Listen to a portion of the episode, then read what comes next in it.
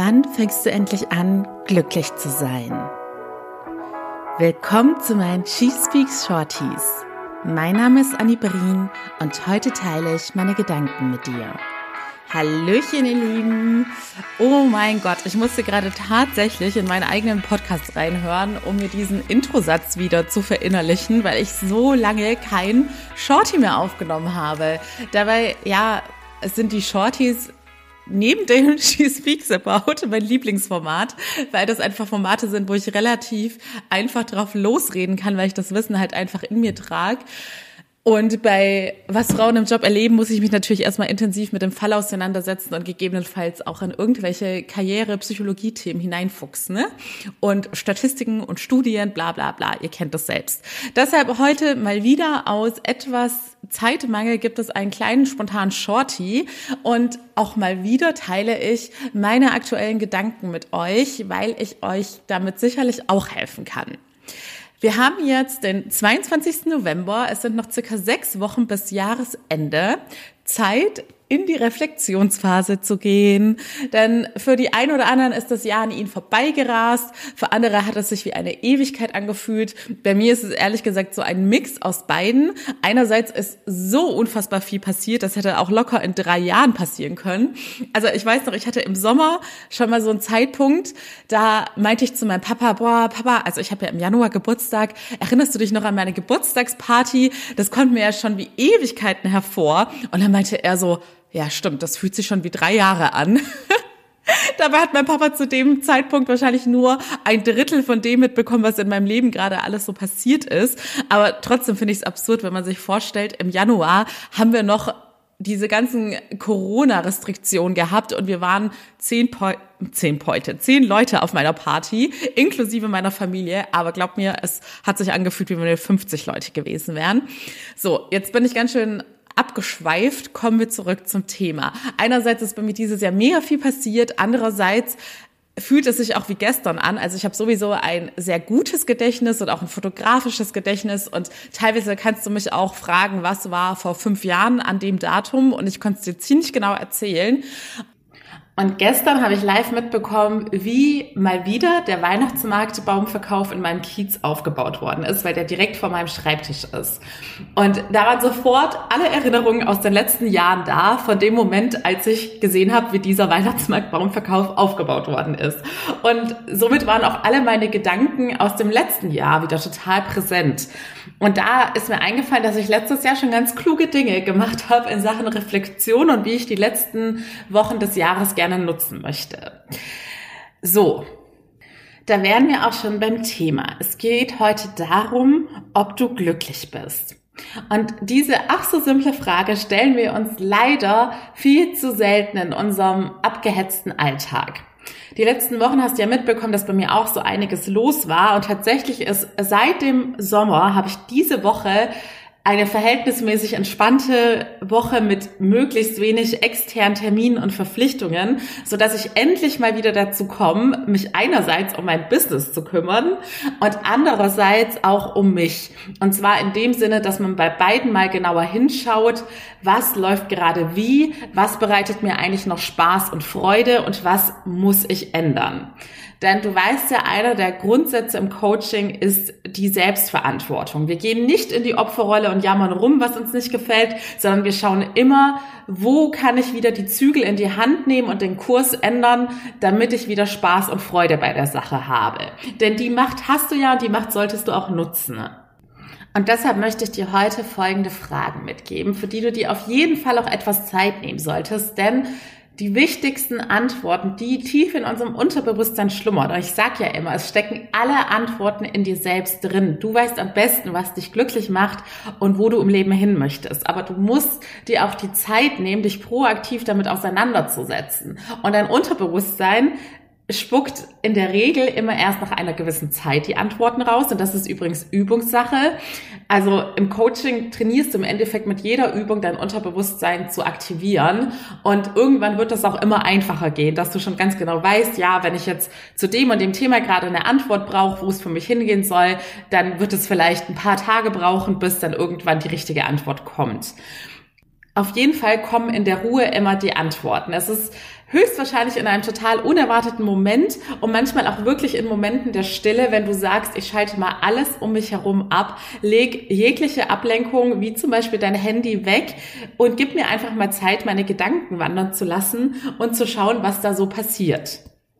Und dann stellst du dir ganz simple Fragen. Du kannst dich wirklich allgemein erstmal fragen, bin ich gerade glücklich mit meinem Leben? Und bei den allerwenigsten wird sofort ein ganz klares Ja kommen, denn sonst wärst du höchstwahrscheinlich auch nicht hier, denn hier ist man, weil man meistens noch mehr aus deinem Leben herausholen möchte oder vielleicht sogar nach einer Veränderung strebt. Und dann fragst du einfach mal weiter. Warum bist du nicht glücklich? Was stört dich gerade an deinem Leben? Und dann das Allerwichtigste, was kannst du gerade daran ändern? Okay, sorry, ihr Lieben, mein Mikro hat sich hier zwischenzeitlich einfach ausgelockt, deshalb ist der Ton jetzt vielleicht ein bisschen komisch, aber ich habe gerade einfach keine Zeit, das alles nochmal aufzunehmen. Nur damit ihr Bescheid wisst. Weiter geht's. Überlege, wo in deinem Leben könntest du gerade Verantwortung übernehmen, aber machst es einfach nicht, sondern akzeptierst einfach die passive Opferrolle. Und denk dran, du zahlst im Leben für alles einen Preis. Entweder entscheidest du dich dafür weiterhin passiv zu bleiben und rumzujammern und auch hier habe ich schon ganz oft gesagt, es ist eine Negativspirale. Wenn wir uns schlecht fühlen, dann höchstwahrscheinlich wirst du nicht auf diesem Level bleiben, sondern es wird mit der Zeit immer schlechter werden.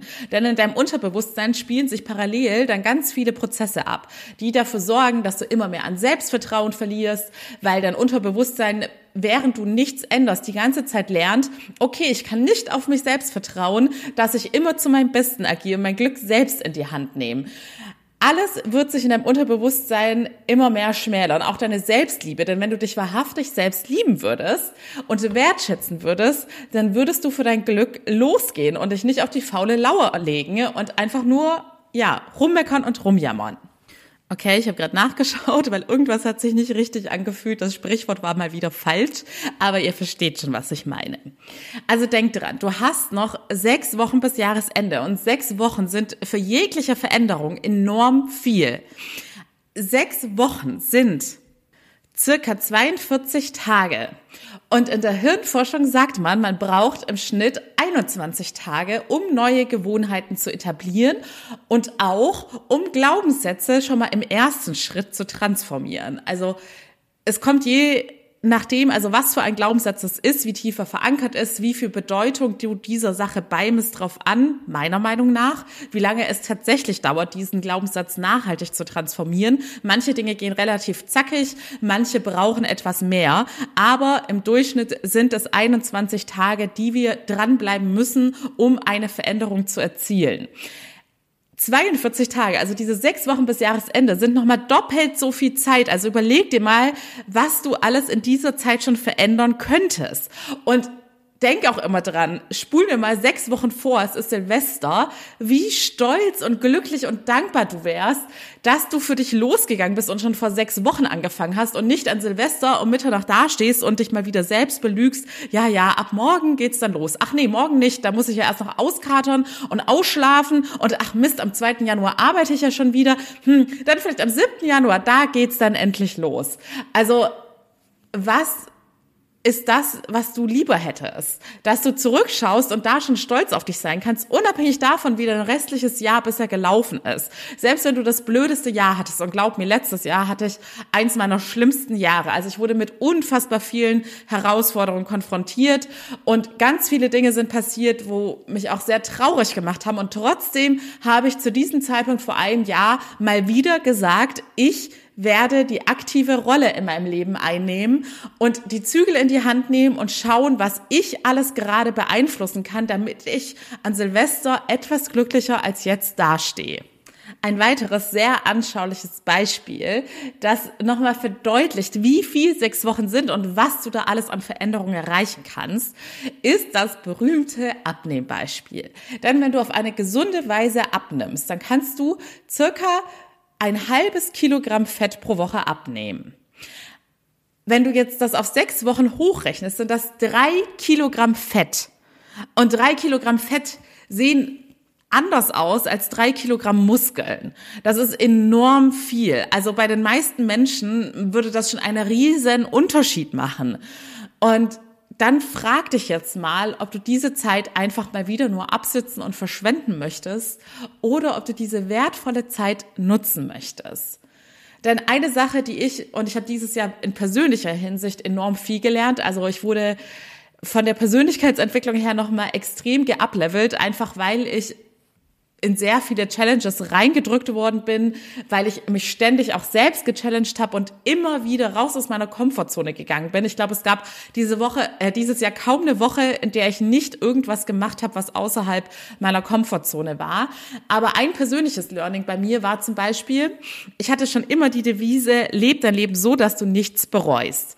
Und in ganz vielen Lebensbereichen konnte ich das auch schon super umsetzen. Und wenn du auch so ein bisschen aus meiner persönlichen Geschichte kennst, zumindest die Parts, die ich schon so preisgegeben habe, denn die allermeisten Dinge habe ich noch nicht erzählt, ist es so, dass ich in meinem Leben sehr oft mit unserer eigenen Sterblichkeit und mit dem Thema Tod konfrontiert worden bin. Und ich sage ja immer, jedes noch so schlechte Ereignis hat auch immer etwas Gutes an sich oder du kannst immer etwas Gutes im Sinne von, ich lerne etwas daraus für dich mitnehmen. Und bei mir waren diese ganzen Todesfälle etwas, wo ich jedes Mal wachgerüttelt worden bin, dass auch ich nicht für immer leben werde und dass es jeden Moment für mich vorbei sein kann und ich dann gegebenenfalls ganz viele Dinge, die ich nicht gemacht habe, bereuen würde. Und zum Beispiel jetzt die Selbstständigkeit, da hat mich auch dieser Grundgedanke mit meiner eigenen Sterblichkeit motiviert, einfach loszugehen und keine Angst mit zu haben, weil ich wusste, also ich kenne mich schon so gut, dass mir klar war, wenn ich eines Tages kurz vor dem Tod bin, würde ich es definitiv bereuen, dass ich nicht versucht habe, meinen Traum zu verwirklichen.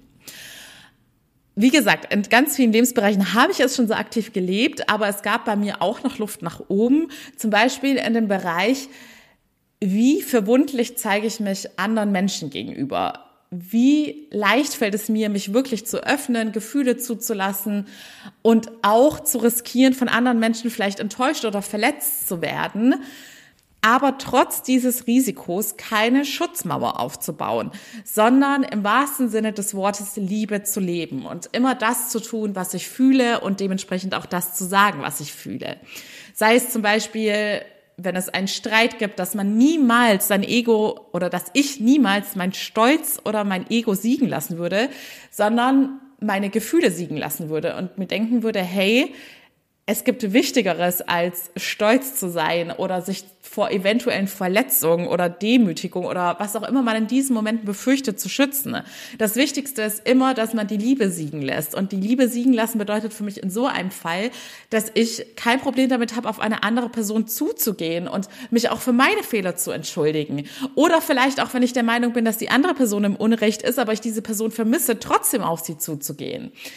Oder eben in jeglichen anderen zwischenmenschlichen Situationen, in denen die meisten von uns noch immer ihr Ego, ihren Stolz oder eben die Schutzmauer aus lauter Angst verletzt werden zu können siegen lassen, da challenge ich mich jetzt immer wieder aufs Neue, dass ich auf mein Herz höre und auf andere Menschen zugehe. Denn da habe ich gemerkt, ich man weiß nie, man kann es nicht beeinflussen, wie die andere Person auf einen reagiert. Aber ich kann Geschichten mit anderen Menschen viel, viel einfacher abschließen, wenn ich das Gefühl habe, ich habe auf mein Herz gehört, ich habe alles gesagt, was mir auf dem Herzen liegt und ich muss nicht eines Tages in meinem Leben zurückschauen und denken, boah, wäre ich doch nur mal auf diese Person zugegangen ich habe es mich damals nicht getraut und jetzt bereue ich es mein Leben lang, weil ich nicht wüsste oder weil ich nicht weiß, wie die Geschichte sonst ausgegangen wäre. Und das ist, glaube ich, so einer der größten Challenges für die meisten Menschen, dass man es schafft, sich verwundbar zu zeigen, unabhängig davon, wie andere Menschen darauf reagieren könnten. Und das ist eine Challenge, die ich jetzt für mich dieses Jahr ganz gut gemeistert habe und unfassbar stolz auf mich bin, weil ich da noch eine riesen Blockade hatte, weil bei den meisten Menschen ist ja einfach der Grund für diese Schutzmauer, dass man in der Vergangenheit ganz oft enttäuscht und verletzt worden ist und da so einen großen emotionalen Schmerz empfunden hat, dass man sich ja eines Tages sozusagen selbst das Versprechen gegeben hat, ich lasse mich nie wieder verletzen oder ich möchte das nie wieder fühlen. Und fast so war es bei mir auch. Und dann muss man es aber schaffen, dass man sagt, hey, Entweder verzichte ich mein ganzes Leben lang auf eine gewisse Lebensqualität, denn für mich ist das Leben nicht lebenswert, wenn man nicht mit Liebe lebt.